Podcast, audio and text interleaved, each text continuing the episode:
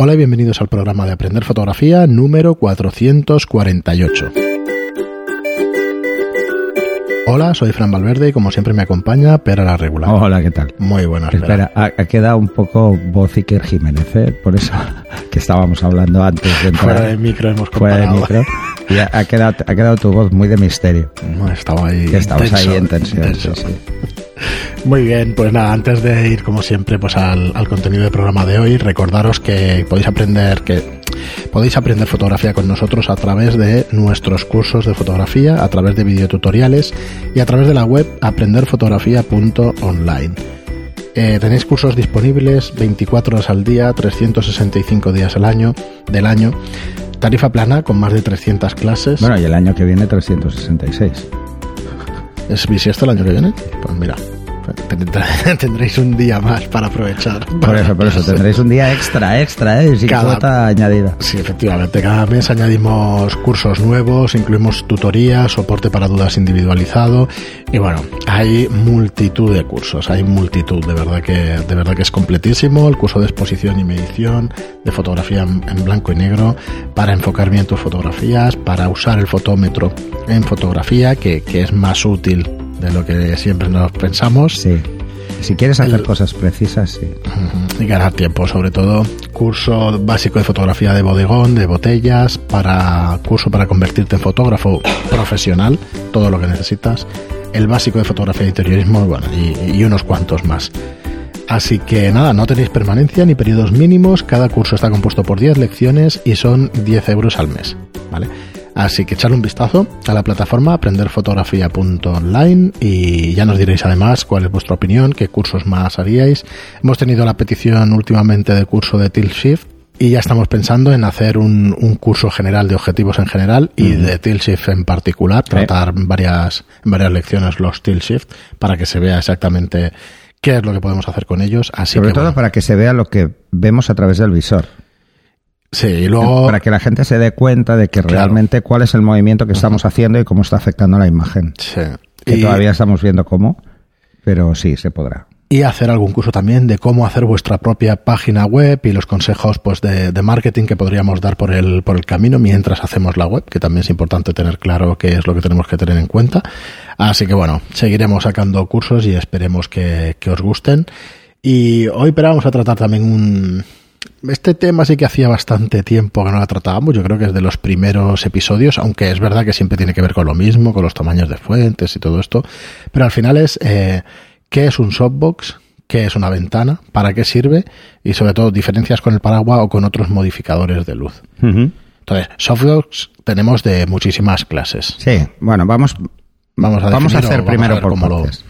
Eh, ¿Qué es un softbox o una ventana?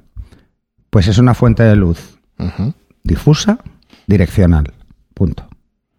¿Vale? Siempre. Siempre. ¿Qué es entonces un paraguas? Una fuente de luz rebotada o difusa que no es direccional. Siempre se abre. ¿Vale? No, no puedo marcar una línea recta. No puedo decir, voy a iluminar una zona estrecha. Con un paraguas no puedo. ¿Vale? Con una softbox sí.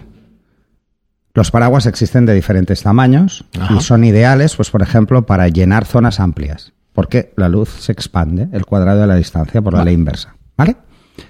Entonces, como la luz se expande, lo único que hacemos es, si lo tenemos en translúcido, la hacemos más difusa, no tan difusa como una ventana, como una softbox, pero suavizamos ligeramente esa luz. No a ver, dejamos la luz difusa, no la suavizamos. Eso es otro tema, ¿vale? Vale, vamos a vamos diferenciar entre luz difusa y luz suave o blanda. Vale. Son dos cosas diferentes, ¿eh? Que eso suele confundir bastante. Sí, además aquí en un podcast cuesta un poquito, o sea que vamos Sí. a irlo explicando poco a poco. Entonces, eh, eh, de paraguas tenemos de diferentes tamaños y dos usos fundamentales. Eh, como luz rebotada, y es Sí. que el paraguas está, es, es opaco y tiene la parte interior plata o blanca y hacemos que rebote la luz contra él.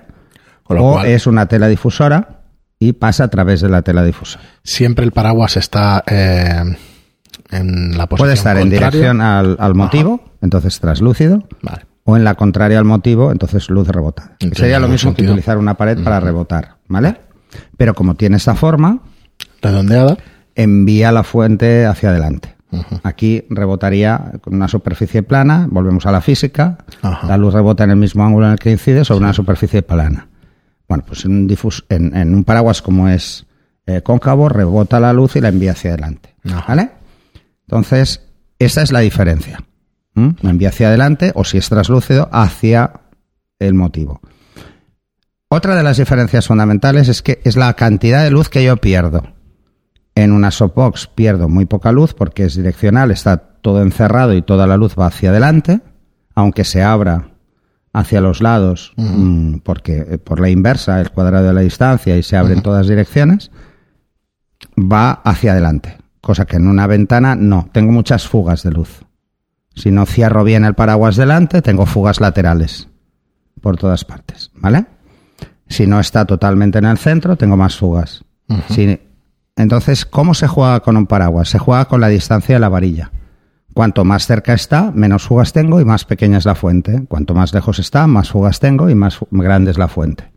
Así de fácil. Vale. O sea, si yo pongo un paraguas, toda la dimensión del paraguas es una fuente de luz, no. Si está muy cerca, solo el centro. Porque no, no le da tiempo a expandirse. Si está muy lejos, sí que es toda. Llega un Entonces se momento en que sale. Sale por los lados y entonces no Pero hay entonces luz. hay más fugas. Sale Por más eso. luz por los lados, ilumina zonas fuera de, de control. Como lo dirías, hay no- más no- luz no es- parásita. eso, no es tan productivo, no. Hay más luz parásita que se te Hay puede luz que no puedo controlar, porque Ah. es la que sale por los lados, pero normalmente si lo uso en traslúcido, el motivo está delante. Vale. Si no lo uso en traslúcido, es mucho, o sea, en rebote es mucho más importante el tema de la varilla. ¿Por qué?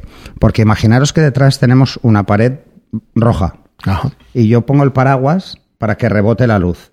Si tengo fugas, hay parte de luz que va a pegar en la pared roja y va a ir va hacia adelante. claro. Y entonces me va va a poner luz parásita tintada de ¿Cómo lo mido? ¿Lo puedo medir con el fotómetro? Lo que sale de, de esa. O ya más o menos. ¿sabes? No, se ve. Se ve al ojo. O sea, hacemos un destello y vemos cuánto llena.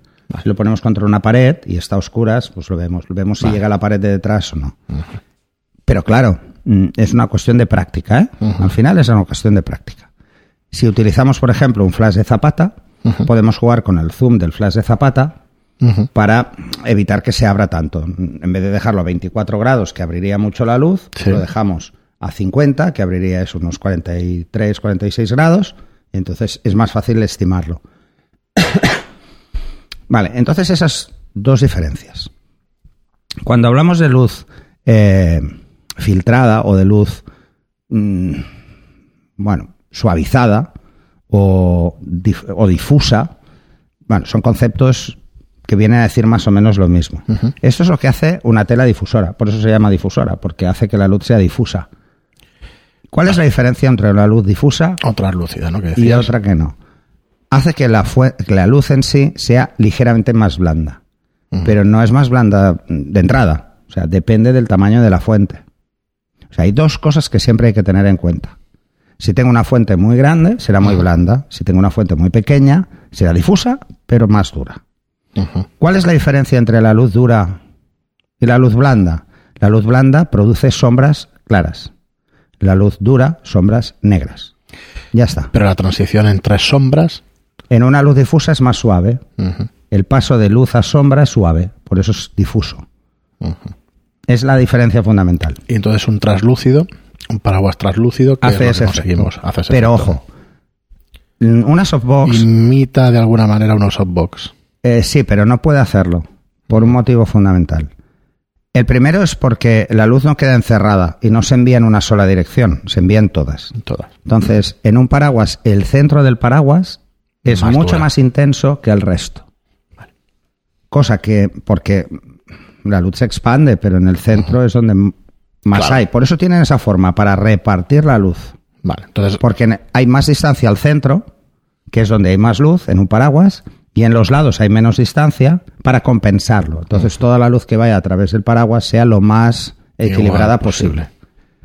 En una ventana es totalmente recto, pero toda la luz que va hacia los lados rebota hacia adelante. Por eso los laterales de una softbox son plateados y rugosos. Eso es lo que una softbox que el interior no es rugoso, aunque sea poco, Igual ojo, no funciona todo no lo de bien, que ¿vale? debería. la ventaja del paraguas es mucho más barato. Tremendamente más barato que una softbox. O sea, no hay color. Eh, la diferencia es escandalosa. pero también el dominio de la luz. Yo controlo mucho más la luz con un paraguas, ah, con una softbox que con un paraguas. ¿Por qué la luz difusa que llega de un paraguas no es exactamente la misma que llega desde una ventana? Porque en una ventana tenemos dos de las difusoras. Tenemos la externa y la interna. La interna lo que hace es precisamente contrarrestar el efecto que hace la luz en el centro, que es más intenso, y deja escapar luz por los lados, para equilibrar, para igualar toda la fuente de luz. Es así.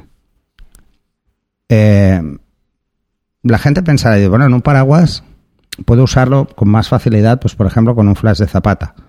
Bueno, pero hay más pérdida de luz también. Hay más pérdida porque tengo fugas laterales y no puedo enviarla en una dirección. ¿En qué afecta entonces el tamaño de una ventana o de un paraguas?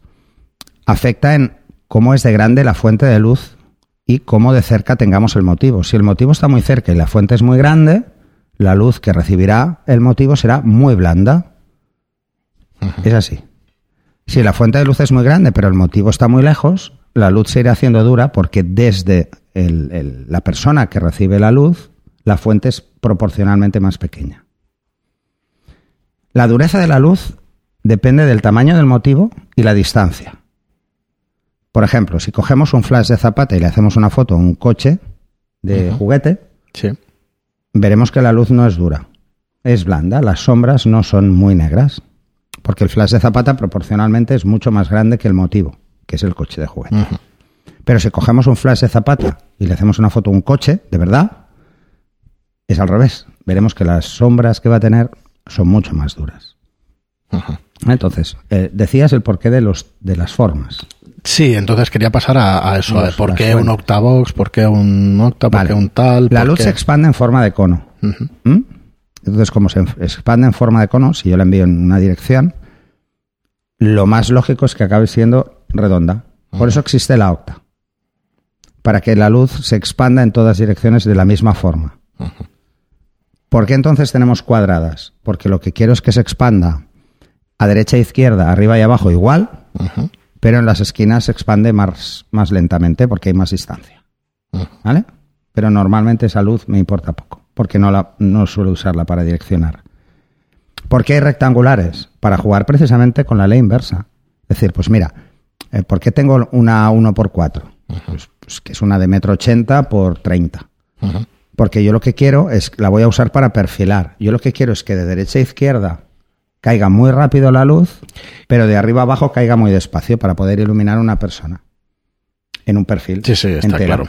Cuando dices que caiga más rápido, más lento, te refieres a que ilumine, o sea, que se pierda antes la luz. La inversa. Vale. Y todo con la ley inversa. Eh, en una de estas estrechas caerá muy rápido de derecha a izquierda. Yo puedo iluminar a la persona y la luz no se me escapará al fondo. Estará la persona y al fondo no le llegará porque es muy pequeña. Entonces cae muy rápido de derecha a izquierda. Pero de arriba a abajo, o sea, al techo y al suelo, sí que llegará porque cae muy despacio. Esta es una de las cosas. Entonces, por eso hay diferentes tamaños y diferentes formas. Las más normales son la octa, que es, es un octógono, las cuadradas y las rectangulares. Y de estas hay de diferentes tamaños. Las fuentes más habituales en estudio son lo que es una 3x4, eh, que es muy habitual, o una 2x3, que son medidas de 120 x 180 o de medidas de 90 x 60, que son las más habituales. Las octa, pues tenemos de 5 pies o tenemos de 3, que son las más normales.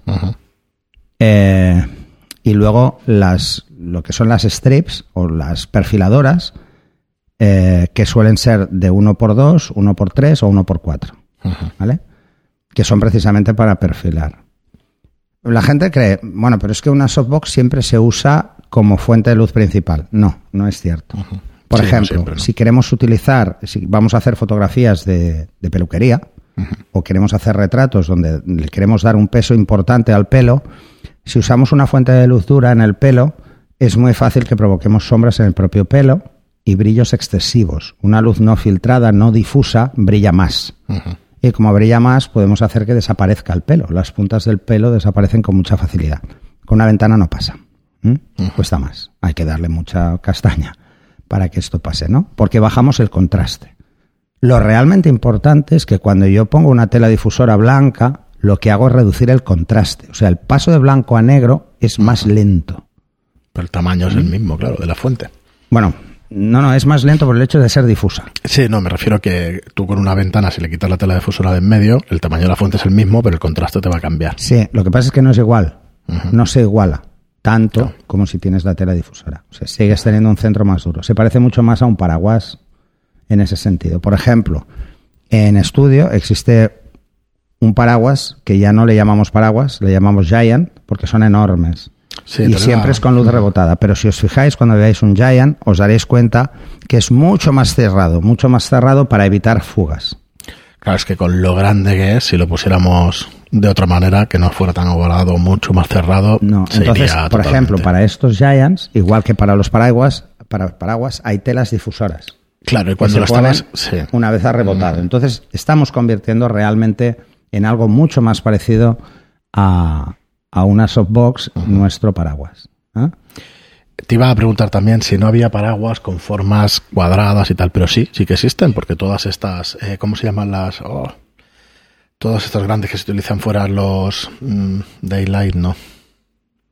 Todo lo que se utiliza para afuera, para filtrar el- la luz del sol y todo eso, No. sería algo por el estilo. No, pero esto no, no se utiliza normalmente para hacer rebotar eh, paraguas, a no ser, o sea, para hacer rebotar luz, a no ser que no tenga mucho espacio y necesite una caída muy rápida, o un- ah, perdón, una caída muy lenta de luz. Normalmente en exterior se suele usar mucho más como telas difusoras, pero es para el sol, es para reducir el contraste, es para evitar, pues por ejemplo, brillos excesivos por un contraste muy alto. Eh, una de las características que tiene una tela difusora es que, como reduce el contraste, el brillo baja. ¿Mm? Mm, Es así, no hay más historia, o sea, es realmente el mismo efecto. A veces los utilizamos para hacer que el flash, porque igual no nos hemos llevado una ventana muy grande, ¿vale? Pero sí tenemos un reflector de un metro por dos metros. Entonces, si hacemos que la luz dé en el reflector, el rebote es una caída muy lenta, que es como si fuera una ventana así de grande, aunque no es una ventana, ¿eh? es una luz rebotada, que es diferente. Pensar que todo lo que mm, cuando pasamos por una tela difusora reducimos contraste. Cuando hacemos que la luz rebote en algo blanco, reducimos contraste. Cuando, cuando donde rebota es plateado, subimos contraste. ¿Ves así? No, no hay más. Es bastante sencillo. Muy bien, Pera, pues hasta Por aquí el eso los paraguas hay blancos, plateados, Ajá. dorados, hay de todo tipo. hoy. Claro, es por esas Hay razones. Y las ventanas, ¿por qué el interior es plateado? ¿Para subir el contraste? No. Para no perder luz dentro. Porque luego ya lo filtro y vuelvo a bajarlo. Con la tela difusora. Para Ahora, el contraste, es, el manera. contraste de una ventana es medio. No es un contraste muy bajo, mm, pero es medio. Es mucho más bajo el contraste en una luz rebotada sobre algo blanco. Por ejemplo, el beauty. El beauty dish hace que la luz rebote contra un disco, ese disco hace que rebote contra el fondo y el rebote del fondo es lo que vemos. O sea, está rebotada dos veces sobre una superficie blanca. Y la luz que se escapa en los lados del flash va contra blanco. Así que tenemos un centro muy blando, muy suave y unos extremos suaves, medios. ¿ah? Muy bien, Por eso es ideal, porque si yo hago un beauty, veré que la zona de la cara es muy suave, es, mm, no hay contraste, prácticamente nada, por eso no vemos el poro.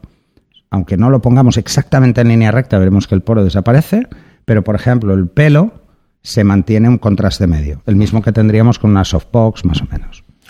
Perfecto, pues hasta aquí el programa de hoy. Lo dejamos porque Bueno, no sé, es que hay como cientos de modificadores. Sí, pero ostras, me ha gustado mucho porque es muy clara la diferencia entre una cosa y otra y, y para. Además veréis la prueba temas. muy fácil. Eh, cogéis una ventana, la ponéis en una pared blanca, os ponéis a oscuras para, para evitar que no lo veáis claro. Lanzáis una foto contra la pared blanca y os daréis cuenta que en la pared veréis que la luz de la ventana tiene un centro muy luminoso, pero la caída es muy suave hacia los lados y hacia arriba y hacia abajo. Ponéis un paraguas en traslúcido y os daréis cuenta que es un centro redondo que cae más rápidamente. Claro. Y es por eso. ¿eh? Pero que cae suave, pero rápidamente. Muy bien, pues como os digo, hasta aquí el programa de hoy. Espero que os haya gustado. Ya nos diréis qué opináis con estos episodios tan concentrados de, técnica. Muchas gracias a todos por vuestras reseñas de 5 estrellas en iTunes y por vuestros me gusta y comentarios en iBox. Gracias y hasta el próximo programa. Hasta el siguiente.